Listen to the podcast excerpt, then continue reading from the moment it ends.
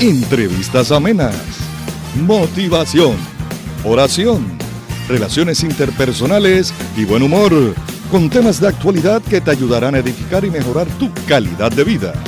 Esto y mucho más en tu programa, de todo un poco. Paz y bien, amada familia de SB Radio Familia, bienvenidos una vez más a su programa de todo un poco. Esto es SB Radio Familia, contemplando la familia en Cristo y llevando la familia a Cristo. Le damos las gracias al Señor por otro día más que nos regala y por la oportunidad de estar aquí haciendo este programa con mucho cariño y con mucho amor para todos y cada uno de ustedes. Y vamos a comenzar con nuestra oración al Espíritu Santo. Oh Espíritu Santo, amor del Padre y del Hijo, Inspírame siempre lo que debo pensar, lo que debo decir, cómo debo decirlo, lo que debo callar, lo que debo escribir, cómo debo actuar, lo que debo hacer para procurar tu gloria en bien de las almas y de mi propia santificación. Espíritu Santo, ilumina mi entendimiento y fortifica mi voluntad. Dame agudeza para entender, capacidad para retener método y facultad para aprender, sutileza para interpretar, gracia y eficacia para hablar, dame acierto para empezar, dirección al progresar y perfección en el acabar. Amén. Y tenemos nuevamente a nuestro querido amigo doctor Reinaldo Kendo. Hola Reinaldo, hola, hola, saludos. Hola, saludo a ti, a todos los radioescuchas. ¿Cómo estás? ¿Bien?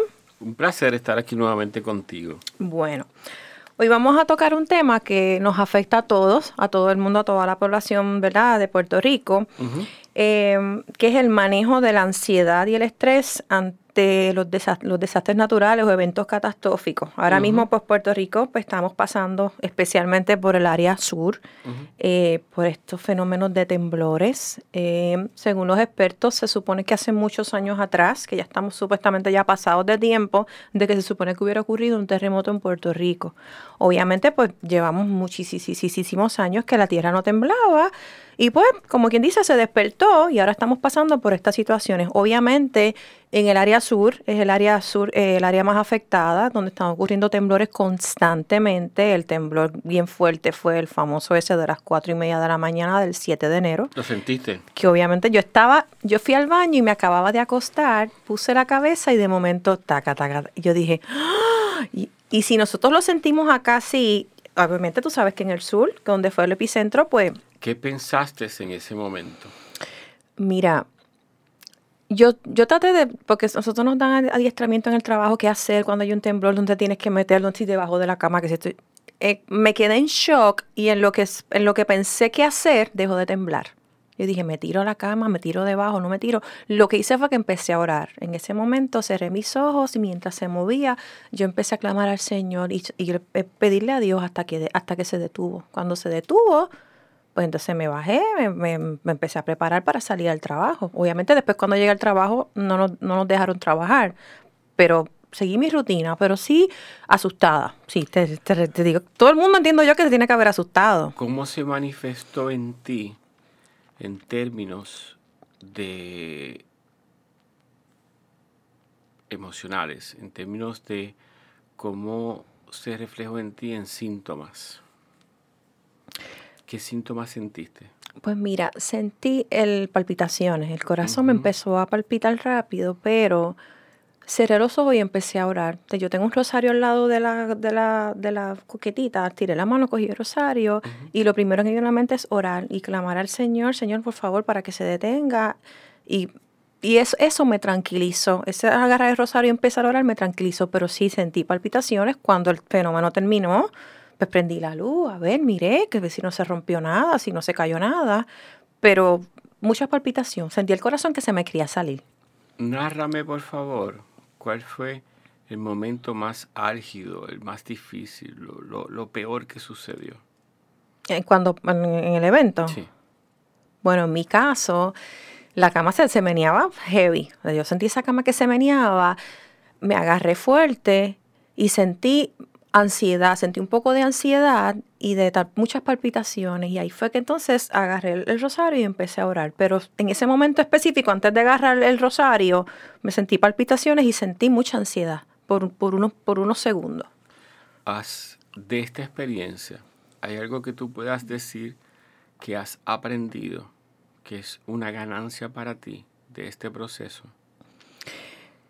Que nos tenemos que preparar, que este tipo de eventos, a diferencia del huracán, los huracanes, pues tú tienes tiempo para prepararte, te lo anuncian, mira, viene de tal sitio, va a llegar más o menos para esta fecha, para esta hora, va a pasar por aquí, eso es un poco más predecible.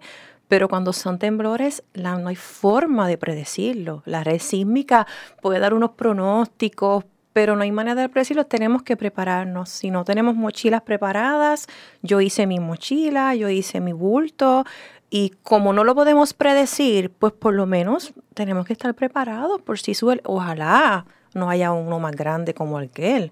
Claro. Pero solo Dios sabe. Los expertos dicen que, que hay un 3% de que no ocurra uno de esa magnitud o más. Pero eso no lo sabemos. Pero yo entiendo que la lección principal es que nos tenemos que preparar. Porque dicen que va a seguir temblando. Hubo uno hace muchos años, en 1918 creo que fue, y se tardó un año en que dejara de temblar si ese fuera el caso que estemos un año, no podemos estar todos los días con esa histeria y esa que es difícil, ¿verdad? Pero, pero en Chile tiembla todos los días, pero para ellos es normal. En California están sobre una falla, también tiembla. En China tiembla, pero ellos están acostumbrados. Yo he visto videos que tiembla y tú ves a la gente caminando como si nada, porque ya se acostumbraron, pero para nosotros es nuevo y es algo desconocido. ¿Hay algo positivo que tú puedas decir que te ha aportado a tu vida este proceso? Pues mira, positivo, eh, que me escogieron en mi trabajo para ser una de las líderes en ese caso. Hicimos un simulacro ayer y me dijeron, Janely, nosotros queremos que tú seas una de las líderes para, para el evento de salud o cómo vamos a desalojar y guíes a la gente. Vas a tener esto, vas a tener esto, va a haber una mochila de emergencia, si alguien se corta o algo, para que tú... En ese momento me quedé como que yo, yo dije, pues dale, yo lo voy a hacer. Hicimos un simulacro y lo hicimos en cinco minutos. Un edificio de seis pisos, bajar 900 personas. Que entiendo que para hacer la primera vez en cinco minutos, si hay unas cositas que mejorar y que tenemos que, hacer, pero sacó algo de mí que yo, que yo desconocía. Yo pensaba que lo iba a coger con más miedo y con más terror y sin embargo lo, lo transformé en algo positivo, en ser un vehículo para ayudar a otras personas porque eh, fue un simulacro, pero a la hora de la verdad tú no sabes cómo la gente va a reaccionar. Bien. Eh, quiero felicitarte en este momento, Yanelis. ¿Por qué? Acabas de pasar por el protocolo conocido como debriefing, que ha sido desarrollado por la eh, Cruz Roja Americana y por el Green Cross, que es una asociación internacional que se encarga de intervenir en primeros auxilios psicológicos en casos de desastres naturales. Ok. Eh, si repasamos lo que tú acabas de verbalizar en las preguntas que yo te estaba haciendo, que te cogí de impronto. Sí, esto no fue planificado, que conste, esto fue ahí de momento. Ya, esto es lo, que yo estaba haciendo. Me cogió fuera de base. Sí, con la gente durante esta semana, ¿verdad? Que ha visitado mi oficina o a las que visité en Yauco cuando nos sentamos. Ah, tuviste la oportunidad de ir, qué bueno, yo también. Eh, fíjate que las primeras preguntas iban dirigidas a enfrentar eh, a ti a, nivel consciente, no en medio del evento, porque en el evento quien está reaccionando es nuestro sistema límbico, que es nuestro sistema instintivo, ¿verdad? Eh, así que eso es a nivel de procesamiento de emociones. Ahora mismo tú lo estás procesando a nivel consciente porque estás contestando unas preguntas. Y narraste el evento. Luego de eso, yo te dirigí a procesar lo que tus pensamientos en ese momento. La otra fase, la fase 3, fue eh, hacerte la pregunta de cómo se habían manifestado en tus emociones. La otra pregunta era en tus sentimientos. Fíjate que ya procesaste la experiencia, eh, pensamientos, emociones sentimientos. Y la otra fase, la otra pregunta era de eh, describir lo peor que había sucedido. O sea que ya tú profundizaste en la experiencia eh, traumática que fue para ti eso, la estás narrando, ¿verdad? Debriefing en español significa desahogo. Ok. Y luego que ya la experiencia está narrada, te hice una pregunta que lo que eh, el objetivo era eh, ver cómo tú de esa experiencia sacabas ganancia. Y fue bien bonito porque tú dices, pues fíjate, eh, hay que estar preparados. Hay que tener su mochila, hay que estar ready. Eh, eso es algo que va a suceder, esto es algo que nos están diciendo que va a seguir temblando. Lo mejor es estar preparado. Así que ya tú emocionalmente te estás diciendo a ti misma, mira, Yareli, tú estás ready, lo que tienes que estar preparada, no puedes hacer otra cosa, esto es un evento de la naturaleza, lo único que se puede hacer es estar preparado. Y luego te digo qué cosas positivas te han añadido para hacer de la experiencia una enriquecida y que sea de resiliencia. Me encantó tu contestación porque tú dices, ay, a mí me eligieron en el trabajo. Que conste que yo no lo pedí. para, es que de, eso es lo que se trata, ¿verdad? Eh, los amigos en Yauco, cuando eh, terminamos este proceso, eh, en, en, un círculo, ¿verdad? Redondo, no sé si es redondo, es círculo. En un círculo donde estábamos sentados, era la formación, que habíamos 20 personas, que es el número recomendado por la Cruz Roja Americana. Okay. Eh, nos echamos dos horas, 15 minutos en hacer este proceso que yo acabo de hacer contigo en 8 minutos 34 segundos. ¿Está bien? Porque se le da la oportunidad a cada una de las personas. Y que no todo el mundo reacciona igual. Habían niños, habían mujeres, habían varones, habían policías en el grupo, eh, habían eh, comerciantes. Eh, y cada cual estaba procesando su, su experiencia. Bien. Y yo les digo, ustedes no se han dado cuenta, pero mañana se van a dar cuenta que han pasado por un spa emocional. ¿Verdad? Eh, al otro día me llaman los amigos de, Guapa Televisión, que fueron quienes me llevaron a, a, Yauco, eh, y me dice, Rinaldo, me acaban de llamar de Yauco que, que por favor te dé las gracias. Ay, qué bueno. Te dé las gracias porque, eh, eh, ¿te acuerdas de la joven tal? Yo, sí, me acuerdo. Ella, su desayuno preferido es avena. Y no podía hacer avena porque no podía entrar a, la cocina porque le daba miedo. Hoy se levantó, hizo eh, avena, pasó por el pasillo de la casa, fue hasta el almacén, recogió, cambió las camas y cuando se encuentra con el niño, el niño le dice, mami, tú estás igual que yo. Y ella le dice, ¿cómo así? Mamá, que desde anoche ya yo no tengo miedo. Ay, gracias a Dios. bien? Así que eh, ese es el trabajo de primero servicio psicológico, ¿verdad? Que se hace para la ciudadanía. Yo sé que hay un montón de titanes que están en la calle haciéndolo, ¿verdad? Titanes y titanas. Y se necesita.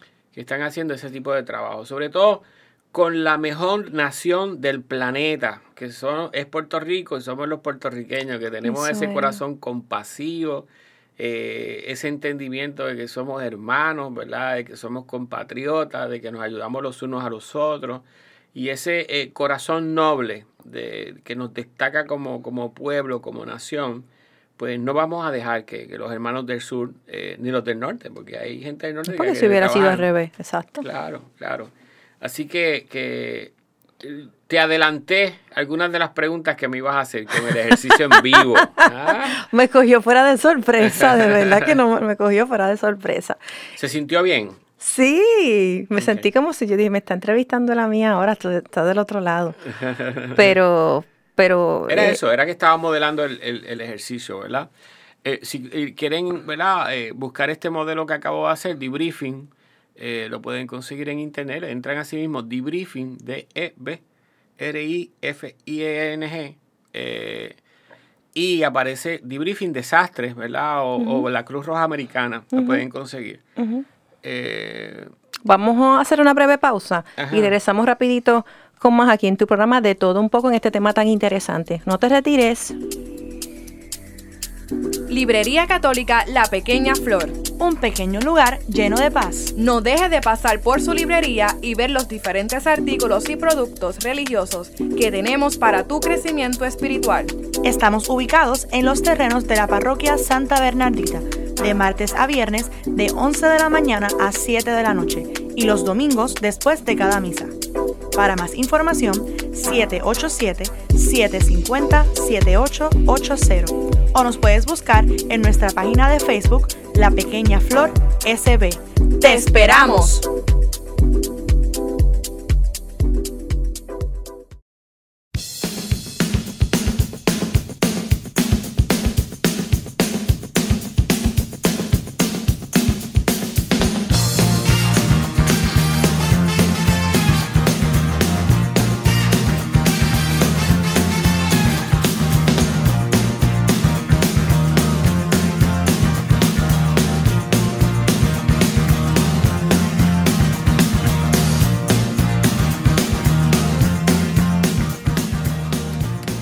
Seguimos aquí en tu programa de todo un poco. Amigo, amiga que nos escucha, tenemos una variada programación aquí en SB Radio Familia. Mire, tenemos a los hombres de valor, lunes y jueves a la, a la una de la tarde. Tenemos Soy Mujer, los miércoles y viernes a las 4 de la tarde. porque somos católicos? Miércoles y viernes a las 5, perdón, martes y viernes a las 5.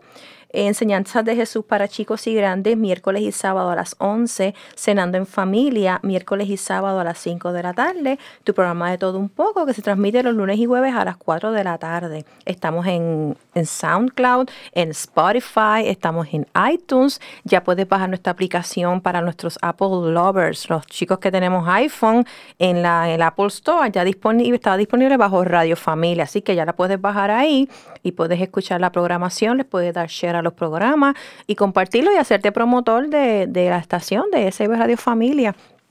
Ok, Reinaldo.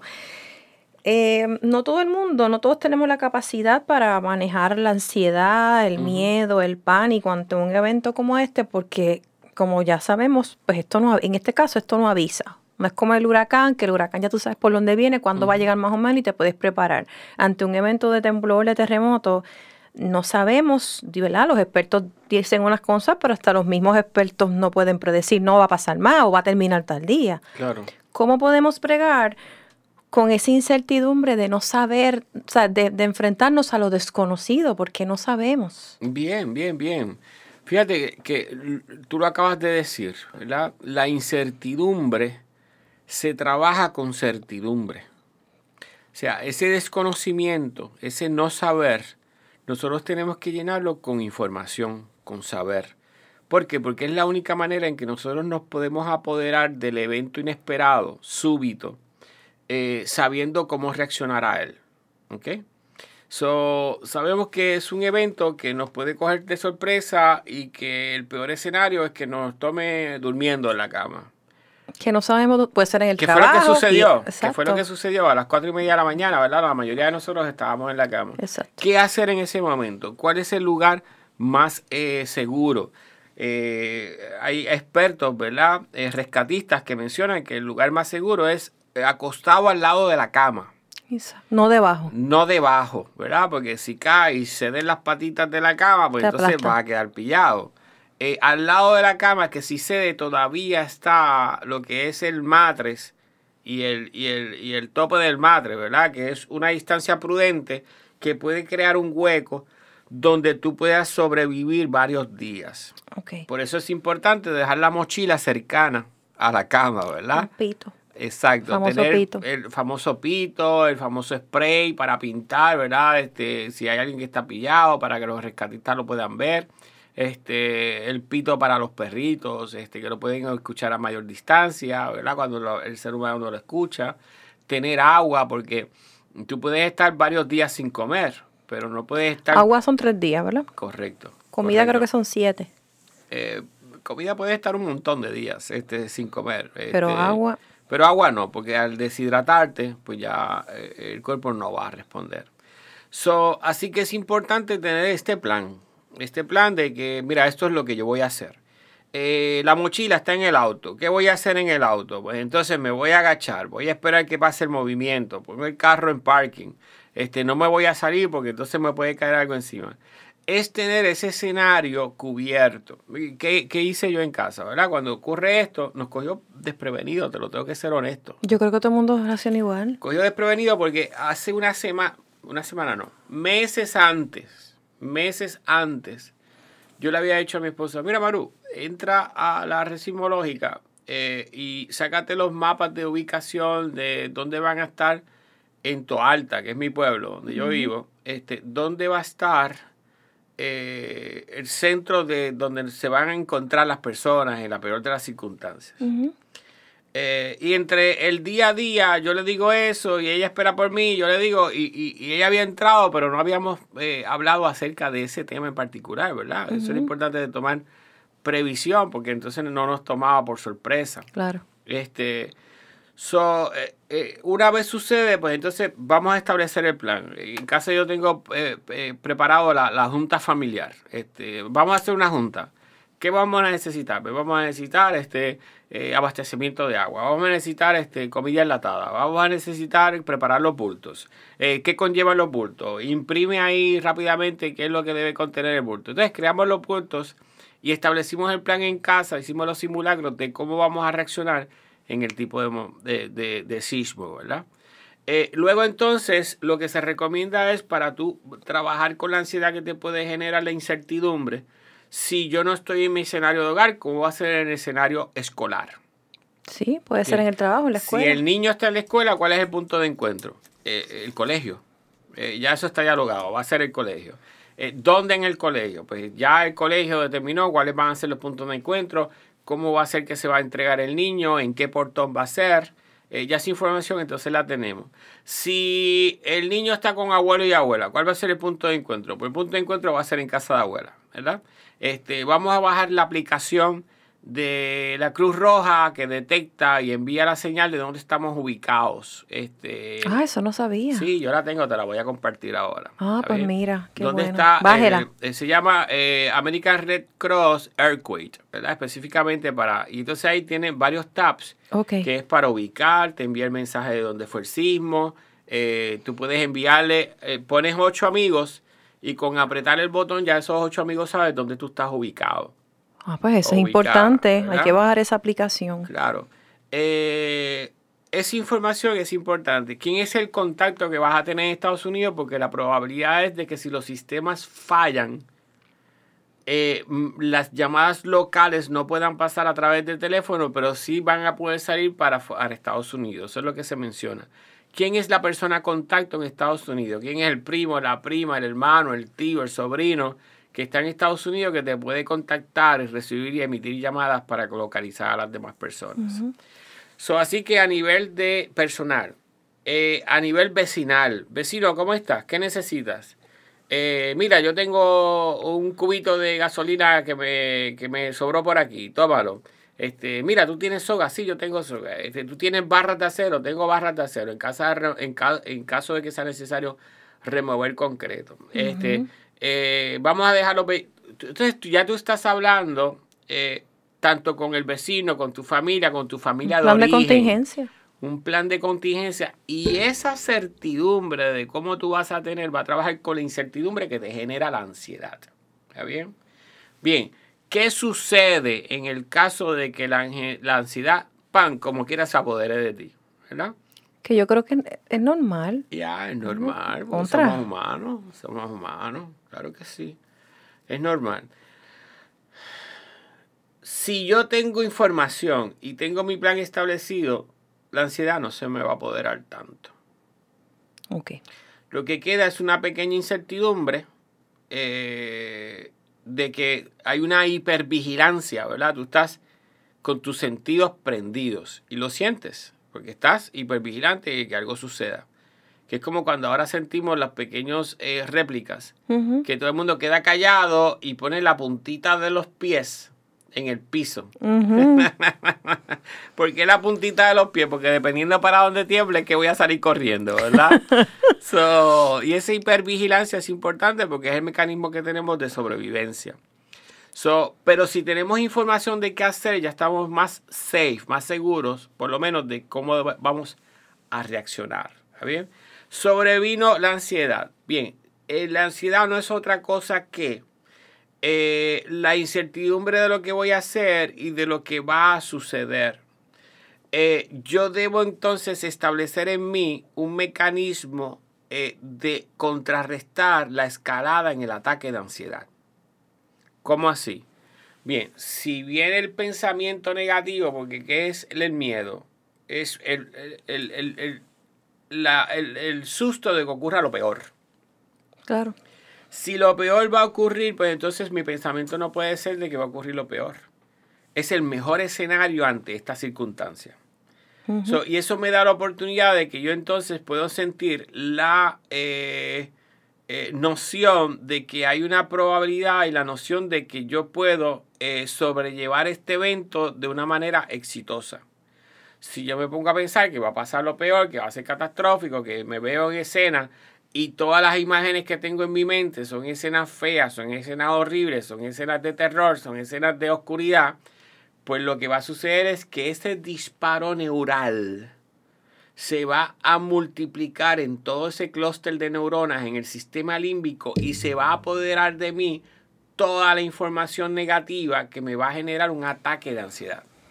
O sea, que tenemos que cambiar ese chip. Ese chip hay que cambiarlo. Y hay que parar esa escalada en ansiedad eh, pensando en cosas positivas, ¿verdad? Este, Fíjate que si yo pienso así, se lo sigo transmitiendo al resto de la familia. Correcto. Y entonces los niños también van a reaccionar de manera ansiosa porque tú estás ansioso. Exactamente. Muchos papás me dicen, ¿qué hago con mi hijo? Lo mejor que puede hacer es mantener el control.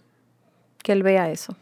Eh, papá, mamá, quédate tranquilo, este, ya sabemos lo que tienes que hacer, está temblando, vamos a estar todos relajados. Eh, tomen sus posiciones. Vamos a rezar en este momento, vamos a pedirle al Señor.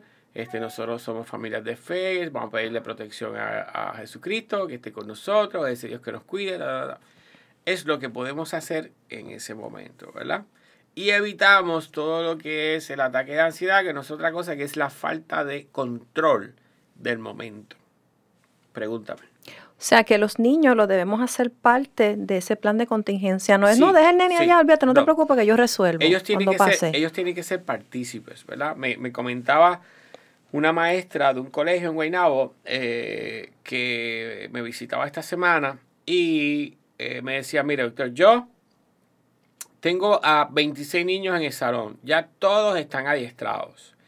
Eh, lo interesante es que los maestros vean un papel importante. Importantísimo. Porque si también está la escuela, el maestro es el que está ahí. Claro. Pero mira qué interesante, los nenes le dijeron, maestra, ¿y qué va a suceder si es usted la que queda pillada en los escombros? ¿Le preguntó? Sí. Pues excelente pregunta. Sí. Y ella le dice, qué bien, qué buena pregunta. Vamos a ver, de lo que hemos hablado, ¿qué van a hacer? Pues maestra, pues entonces uno de nosotros se hace líder del grupo. Y ella dice, ¿tú puedes ser ese líder? Y dice, sí, yo puedo ser. ¿Qué vas a hacer? Pues entonces yo me voy a encargar de que todos mis compañeros estén en fila y vamos a sacar el spray naranja y vamos a hacer una X encima del bloque que está encima de usted. Wow. Y luego entonces vamos al punto de encuentro. ¿Está bien? así que, claro. Es que eso así debe ser. Los niños son claves en este proceso. Te estoy hablando de niños de, de, de 8, 9, 10, 11, 12, 13, 14 años, ¿verdad? Que pueden ser instrumentales y claves para la salvación de personas adultas en este proceso. ¿Está bien? Así que es importante incluirlos, es importante apoderarlos eh, y es importante que ellos sepan cómo reaccionar ante la peor de las circunstancias. Ok. Em, ¿Qué hacemos en el caso de las personas mayores? Cuando son personas más, porque obviamente a veces tenemos viejitos en las casas, obviamente pues quizás son más lentos en el, en el movimiento, los viejitos quizás no entienden este concepto y se van a poner ansiosos y ahora mismo muchas de las personas, cuando yo fui al sur, muchas de las personas que estaban más angustiadas y más, más, más, afectadas era la, la población de gente mayor. Porque si tengo esta condición, necesito esto, no tengo lo otro, no me puedo levantar, tengo la pierna así, tengo la cadera así. Y ellos decían que tienen miedo de que en caso de que pase algo, ellos no puedan reaccionar y no puedan eh, moverse por sus condiciones. Y, obviamente eso, que, que eso es válido, yo lo entiendo también que es válido. Vamos a hacer una pausa y regresamos con la respuesta de Reinaldo. Así que no te vayas. Estás escuchando tu emisora SB Radio Familia, contemplando la familia en Cristo y llevando la familia a Cristo. Nos pueden conseguir por Facebook y Twitter como SB Radio Familia y a través de nuestro portal www.sbradiofamilia.org. Esto es Radio Familia.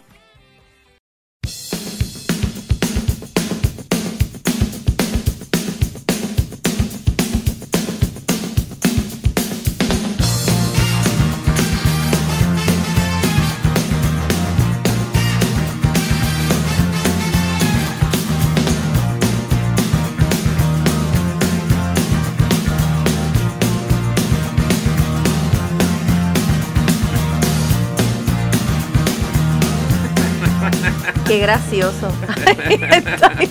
Seguimos aquí.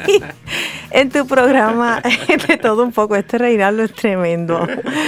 Ok, nos quedamos en la personas mayores, obviamente pues hay personas mayores que tienen sus condiciones, que quizás es difícil trasladarlos, que quizás no entienden esto de, de reaccionar, de, de, coger las cosas quizás con más calma. ¿Cómo podemos trabajar con esa población que hay mucha gente en Puerto Rico así? Y mucha gente que está en el sur, que están afectados. En, mi experiencia cuando fui, pues ellos expresaban ese temor, mira, yo tengo esta condición, mira, yo no me puedo correr, mira, yo tengo dificultad para caminar, si pasa algo, ¿qué va a pasar conmigo? Tengo miedo. O sea, que es una población, ¿verdad? Que, que, que, que se ve afectada también, que tiene más temor, quizás no lo pueden trabajar de la misma situación y las quizás que nosotros. Y, y, y, según las estadísticas del censo, es la mayoría de la población, ¿verdad? Porque Puerto Rico se destaca por tener una población donde hay más adultos envejecidos que, que, que, que, niños, ¿verdad? Eh, ahora mismo estamos pasando por ¿No hay niños? No hay. Hay más, más, más viejitos que niños, sí. Este, estamos pasando por esa eh, transición, ¿verdad? En lo que anteriormente era una pirámide eh, demográfica que ahora no lo es. Ahora es como un, un, un rombo, si lo vas a ver, esa pirámide demográfica. Pues mira, eh, aquí aplica el, el, concepto este de los aviones, donde si el avión se queda sin oxígeno y caen las máscaras, eh, tú no vas a dedicar tiempo a ponerle la máscara a tu niño. Tú, le vas, tú te vas a poner la máscara tú, te vas a oxigenar y luego entonces coges la máscara y se la pones a tu bebé. ¿Verdad? Ajá. ¿Por qué? Porque eh, como el niño es más frágil, en este caso el viejo o la vieja, ¿verdad? O el envejecido o la envejecida son más frágil, pues entonces tú primero te vas a encargar de ti, de tu estar bien. ¿Por qué? Porque tú eres quien le vas a dar el apoyo a los envejecidos.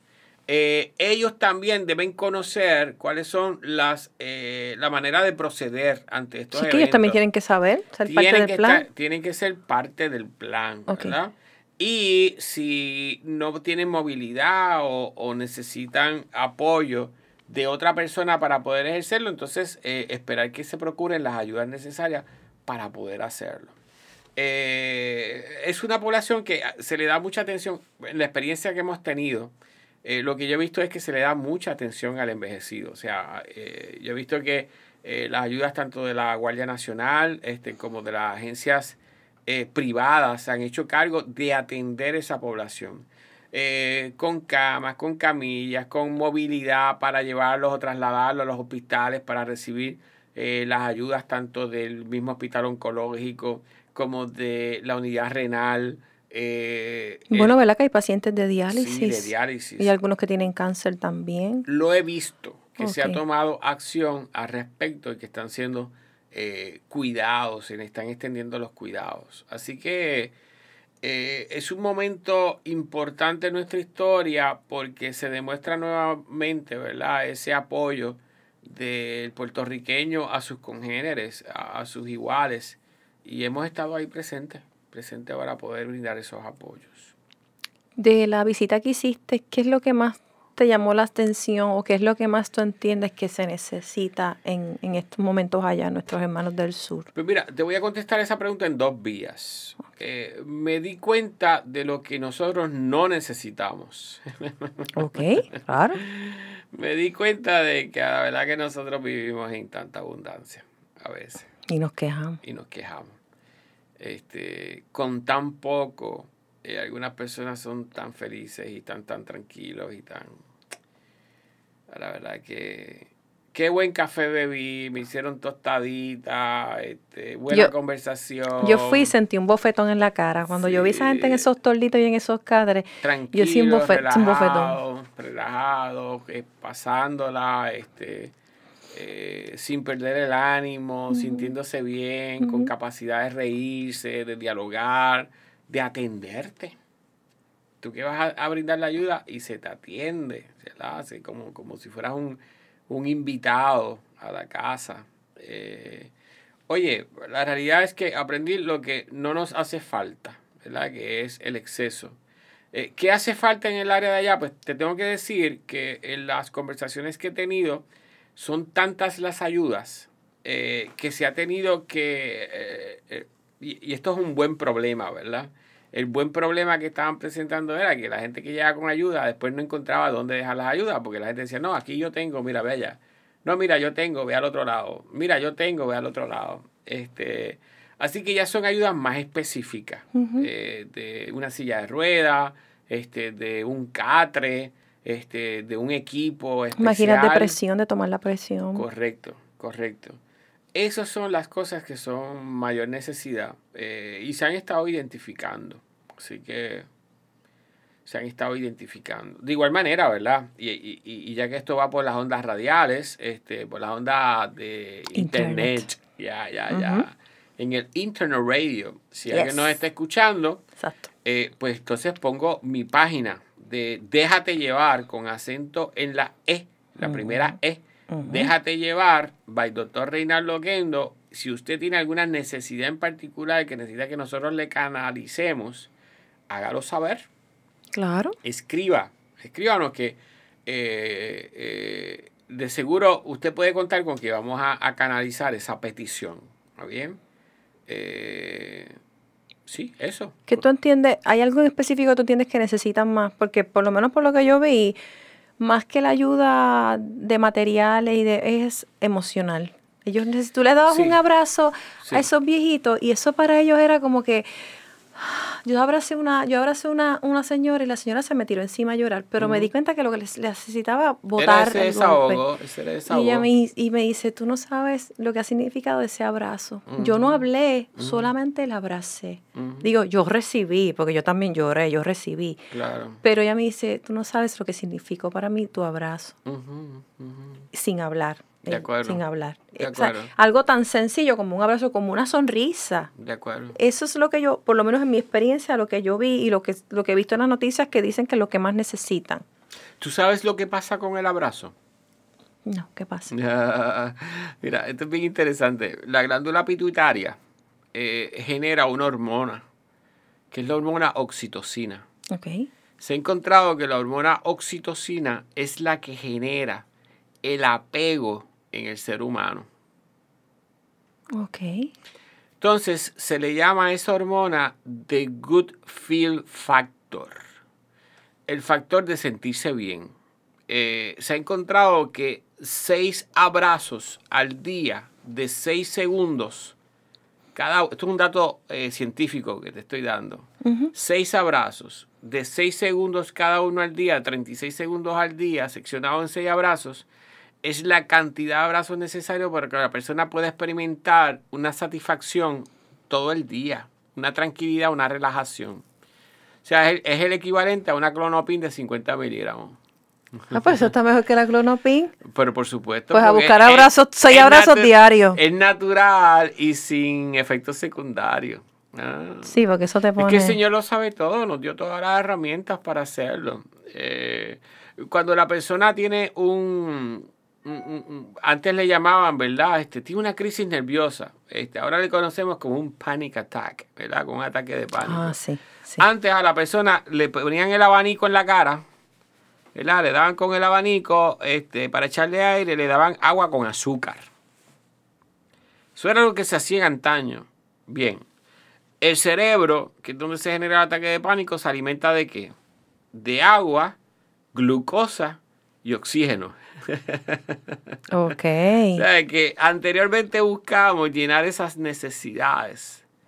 Eh, naturalmente, ¿verdad? Sin tener toda la información que ahora nos da el PET scan, el, el, el, el MRI, que podemos ver todos esos reflejos, las pruebas de cromatógrafo, las pruebas de sangre. Así que sí, el poder del abrazo, el poder del abrazo es sanador, sanador, sanador. Sí, estoy totalmente de acuerdo contigo que ese abrazo que le diste a esa señora. Eh, no, eso para mí fue. Bueno, es que fue una experiencia. Yo no, yo no dormí. Yo llegué, después de todo lo que yo vi, yo dije, tengo que pensarlo dos veces antes de quejarme. Y lo que yo vi, o sea, bueno, yo solo dije a la, a la, a la, a la que estaba trabajando con nosotros, yo dije, ya no, no pude dormir. Yo le dije al otro día, mira, no dormí. O sea, la mente me corrió ver esas personas o sea, en, sus casetas de campaña, en esos catres, yo fui a llevar unas aguas. Vente, pasa por la sala. La sala era la caseta y la cama. Pasa por mi sala, cogiendo las cosas con ese humor, porque lo cogían con humor. Este, este es mi baño, y el baño era un, ¿sabes? Que tú dices, y, y, y con una sonrisa, sí, habían otros que estaban más afectados y obviamente pues porque habían perdido sus casas, me dice, mira, mi casa se fue a pique, no tengo seguro, que ese es otro factor detonante para el estrés y la ansiedad, que si tu casa se fue, se, se, cayó con el, con el temblor, no tienes seguro y no tienes chavo, eso, con eso nada más ya tú dices, ¿y ahora qué hago? Claro, claro. Que, no es fácil. Claro. Eh, pero es una experiencia que a pesar de que uno va a dar, por lo menos en mi caso, yo recibí mucho. Y yo creo que todo el que pueda aportar de su tiempo, mire, no tiene que llevar cosas, vaya de un abrazo, una palabra de aliento, eso a veces significa más que el mismo hecho de llevar agua. O no es que eso no sea importante, sí pero el, ese abrazo, esa, esa mano amiga, ese estamos aquí, no están solos, este, Dios está con ustedes, un círculo de oración, la gente se agarraba de las manos y oraba. Eso también, eso es importante, porque si yo me siento bien y me siento eh, con esperanza, pues las otras cosas voy a tener esa, esa resiliencia, ese deseo de que esto, de que esto va a mejorar. Claro. Que esperemos en Dios que esto se detenga en algún momento, ¿verdad? Claro pero, pero es una experiencia bien enriquecedora. Así que si usted tiene un tiempito y puede irse un domingo, un día que usted tenga libre, par de horitas para allá, vaya, de par de abrazos, eh, lleve la alegría eh, a la gente. Y eso para ellos significa mucho, por lo menos a nosotros nos lo hicieron saber mucho, ellos estaban bien agradecidos, más por la ayuda de, las, de los artículos que llevamos, por sentarte con ellos y escucharlos. Eso yo creo que, tú sabes más que eso, el hablar el, hablar con la eh, persona, el escucharla, aunque no le digas nada. Tú sabes que eh, es otra manera de generar oxitocina con el diálogo. El diálogo y el tacto. Fíjate que estás diciendo que se agarraban de las manos y hacían oración. Ese diálogo, ese tacto, esa compañía. No sé si te diste cuenta que los catrecitos están todos pegaditos el uno del otro. Es como si estuvieran buscando el calorcito de uno y el otro. Es esa sensación de seguridad que brinda esa cercanía eh, del uno con el otro. Eh, yo recuerdo en el círculo que yo estaba, ¿verdad? Este, que esas sillas estaban ultra pegadas, que había que mover sillas para poder pararse porque estaba todo el mundo cercano el uno al otro. ¿Por qué? Buscando esa sensación de seguridad con el apoyo del otro. Además de que ese tacto genera eh, oxitocina también. El tacto, ese roce de piel. Yo tuve la oportunidad de coger una nena chiquitita y estábamos repartiendo los famosos silbatos y le dimos a los niños uno que tú te lo pones aquí en la muñeca, para como los nenes siempre están corriendo y jugando. Ella estaba así como bien retraída y no quería tocar el, el silbato. Y yo, mira, es para probarlo, a ver si funciona no quería, no quería, estaba como apagadita, no quería, no quería. Y yo tienes que probarlo porque si no funciona yo te traigo otro por si cualquier cosa que tú necesites algo, tú, tú, tú lo soplas, lo silbas y, y rápido viene alguien a ayudarte. Y le avisas a mamá si mamá no está al lado, papá. Me levanto, le doy la, me sonreí así con ella, me, caminé 30 segundos se viró, lo tocó, lo sopló, vino corriendo, lo toqué, lo toqué, lo toqué, sirve, sirve. Y me dio un abrazo y un beso. Eso para mí, eso fue, es, que es algo tan bonito. Es, algo, es, como una canción que se llama El privilegio de dar. Siempre que tengamos la oportunidad, este, vamos a dar un poquito en situaciones como esta, como unimos como pueblo y nos ayudamos unos a los otros. Vamos a hacer una pausa y regresamos rapidito con más. No te vayas. Capilla de Adoración Perpetua San Miguel Arcángel, en los terrenos de la parroquia Santa Bernardita. El Santo Evangelio de Mateo 28:20 nos dice, Por mi parte, yo estaré con ustedes todos los días hasta el fin del mundo. Aquí, en esta capilla, podemos estar con Cristo sacramentado expuesto 24 horas los 7 días de la semana.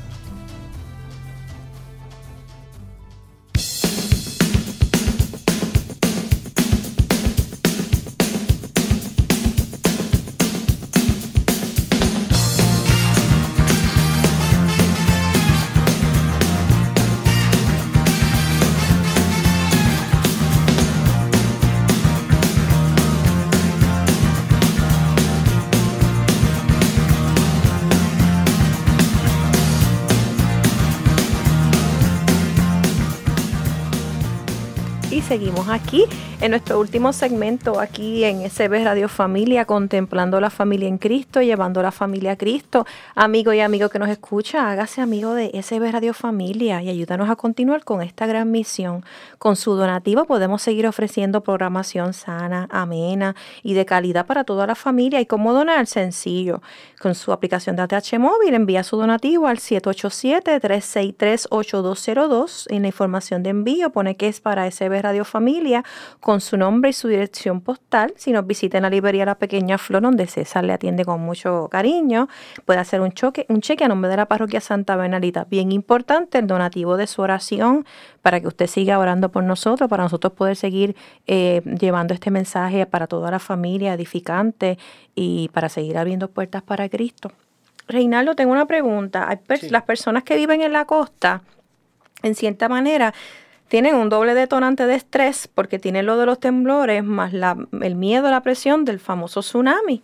Obviamente, pues el tsunami sabemos que ocurre cuando es cierta magnitud en específico. Usualmente, pues si son eh, magnitudes bajas, pues casi nunca hay riesgo de tsunami, que hasta el día de hoy, gracias a Dios, no ha pasado.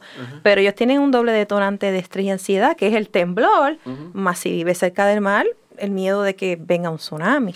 Se dan los tsunamis, se dan los tsunamis pequeños. Este, Yo recuerdo, y, esta narración la hacía eh, los otros días cuando hablaba con, de hecho, estaba en una iglesia hablándole a un grupo. Digo, para los que no saben es un, qué es un tsunami, ¿verdad? Porque sí, básicamente cuando se da el, el, sismo, ¿verdad? Eh, si está la ruptura, eh, lo que ocurre es que el agua nuevamente echa hacia atrás, se retira, de la costa. Y entonces eh, ese movimiento de regreso nuevamente tiende a ser un, digo, yo no soy experto en esta área, ¿verdad? Pero entonces el agua viene con más fuerza. Y esa fuerza pues puede eh, eh, incrementar la cantidad, las pulgadas de, de agua que ah, llega hasta la costa y puede trasladarse metros, pies, este, eh, millas, de acuerdo a la fuerza que venga. Por eso es que hay un plan de desalojo para los que viven en la costa. Se, se tienen que ir, no, no, se puede quedar si hay un aviso de tsunami. Y yo recuerdo haber estado en, la playa Vega Alta, en Cerro Gordo, y dentro de mi ignorancia de, de joven, porque era jovencito, adolescente para aquel entonces, decía, wow, mira qué cool. Se pueden ver las piedras, mira esto, el agua para atrás. Sí, sí, en serio, en serio. Y, pero que nadie reaccionó, nadie reaccionó. Ah, todo el mundo se quedó mirando. Todo el mundo se quedó mirando. Y wow, y estábamos como que extrañados el por qué el agua se había retirado. ¿Pero tú viste cuando se retiró? Sí, sí, yo estoy metido en el hoyo de la... De la yo estoy ahí, oh, wow, mira esto, qué cool. ¿Se retiró rápido o fue lento? Se retiró, se retiró rápido. O sea, se, se, movió. Se, movió hacia atrás. Ay, Dios mío. ¿Y tú? ¡Wow! yo, wow, mira qué cool, mira esto, se ven las piedras, se ve. de momento viene la ola moviéndose y empieza a coger toda la, la orilla de nuevo pero sigue entrando. Y sigue entrando. Y ahí ya tú dijiste, esto no está cool. Entró toda la orilla, entró toda la orilla, y en el lugar donde ella estaba había una salida, un camino que da hasta la carretera. Pues el agua sigue trasladándose por toda y toma toda la carretera de la playa de Cerro Gordo y se mete hacia adentro. Eh, y al cabo de, de nada, eh, un minuto, vuelve y retrocedió nuevamente. Pero estaban las neveritas dentro de la playa de todo el mundo, porque se levantaron las neveritas, se levantaron las casetas, se levantaron porque el agua se metió. ese tipo de fenómenos se da, ¿verdad? Lo que pasa es que el tsunami, que, que tan temido es, es, la experiencia esta que, que, vimos en Indonesia, ¿verdad? Ay, sí, eso fue bien fuerte. Ay, Dios este, mío. Pues pero claro, ya en ese caso fue un terremoto de alta magnitud. Claro, pero no deja de ser un estresor presente para las personas que viven en la costa. Por eso. Tienen doble estrés. Por eso es que están ah, eh, eh, pernoctando en los parques, por eso es que están pernoctando debajo de las carpas, ¿verdad? Porque tienen ese temor de que tanta inestabilidad sísmica eh, se vaya a dar un, un, terremoto, ¿verdad? Mayor de la escala que se dio y se genere un tsunami. So, sí es una incertidumbre que está. Y volvemos de nuevo ante la incertidumbre, pues, ¿qué es más certero para mí?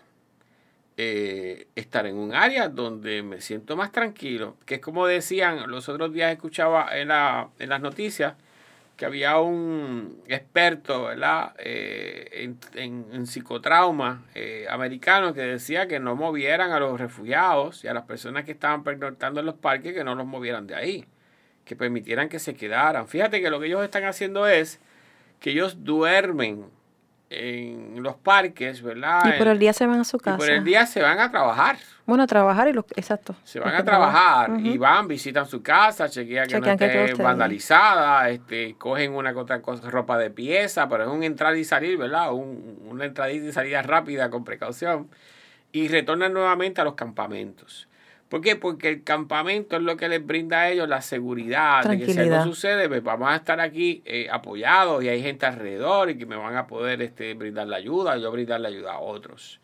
So, en este momento, ¿verdad? Esa incertidumbre, eh, se, se, se, se, trabaja con la certidumbre de estar en un lugar que es más seguro que mi casa.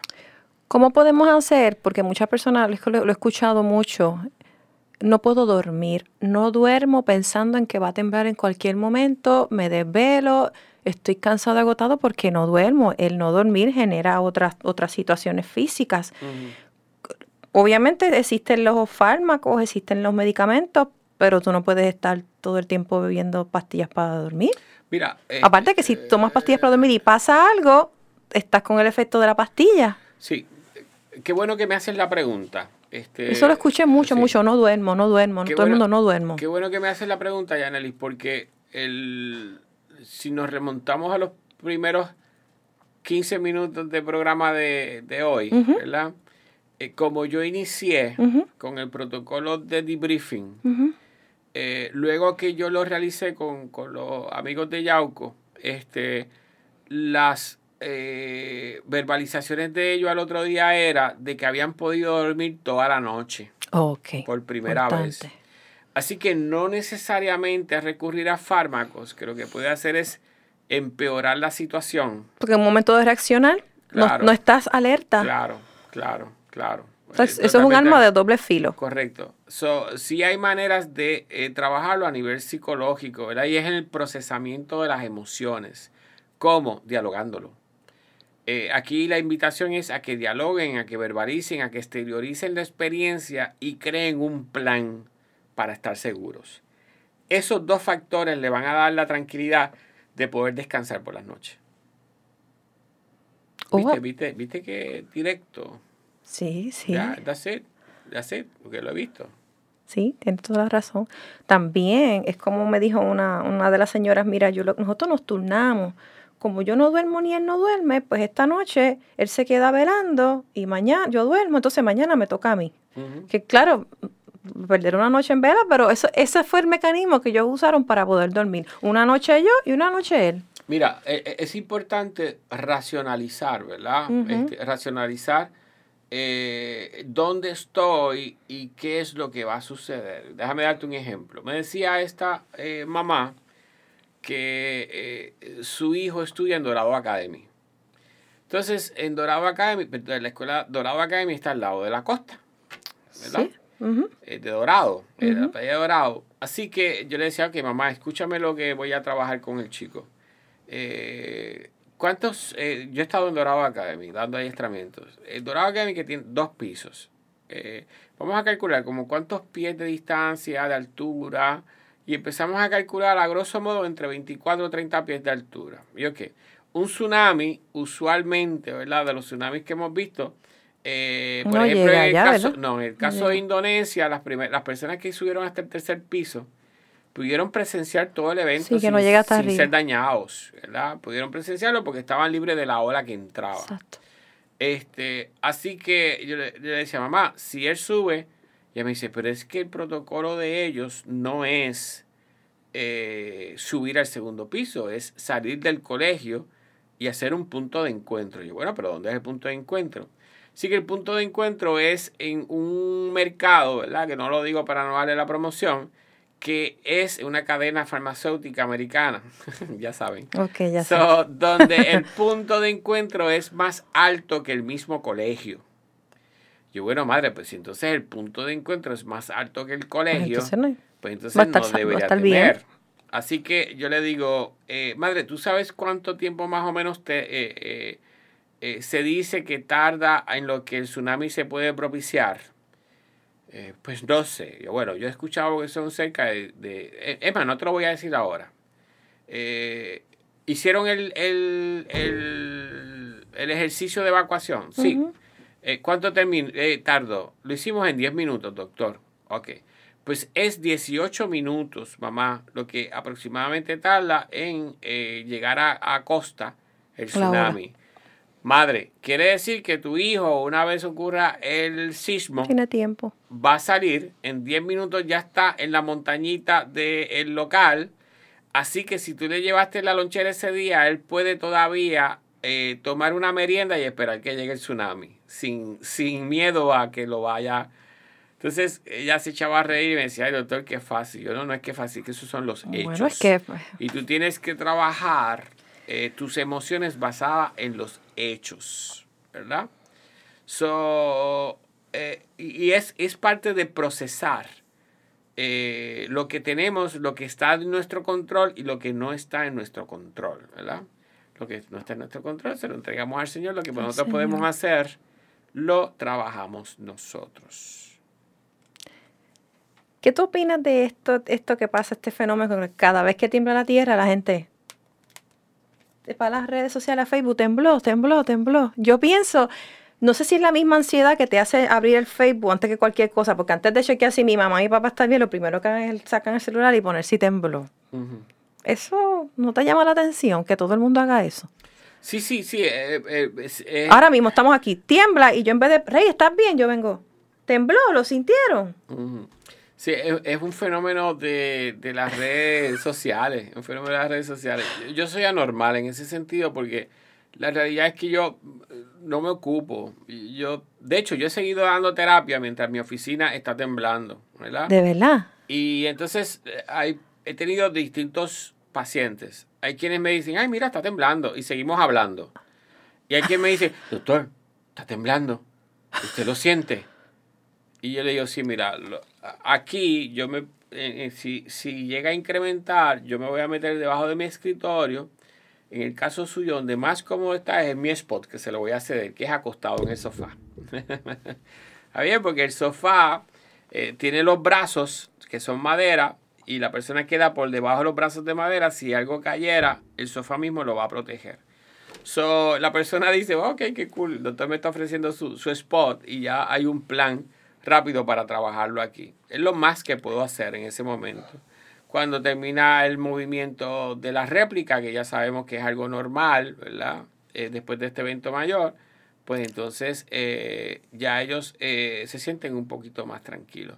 Pero si tú me preguntas a mí, yo sigo con mi vida normal mientras está temblando. Para cerrar, entiendo que ese punto acabas de traer es importante. Tenemos que seguir. Sí, sí, no sí, podemos acuerdo, paralizar nuestra vida por esto. Digo, no voy para las calles de San Sebastián, ¿verdad? Pero sí debemos seguir con nuestra vida normal. y con- No podemos dejar que esto nos paralice. Sí, sí, sí, de acuerdo, de acuerdo. de Bien acuerdo. importante, eh, sobre todo mucha oración. Eh, sabemos que son momentos difíciles, momentos de ansiedad, de estrés, pero como Dios Reinaldo, prepararse, no estar en la incertidumbre, sino educarnos, estar preparados y pedirle mucho a Dios, mucha oración para que Dios nos dé paz en medio de estos momentos tan difíciles. Si usted está preparado, usted sigue las instrucciones y usted tiene un plan de contingencia, va a ser más fácil usted pasar por ese evitar que esa ansiedad se apodere de usted y más si usted tiene una familia que depende de usted. Así que con mucha paz, mucha tranquilidad, mucha oración, le damos las gracias a Reinaldo por estar nuevamente con nosotros. Un privilegio para mí estar aquí contigo. Gracias por todo. Y a la compañera asistente en los controles. A que ha hecho un Marieli, excelente trabajo. como siempre. Eh, eh, calabacita mamella.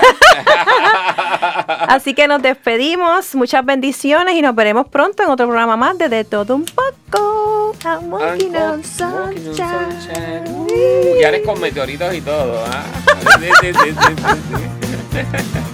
Ha ha ha!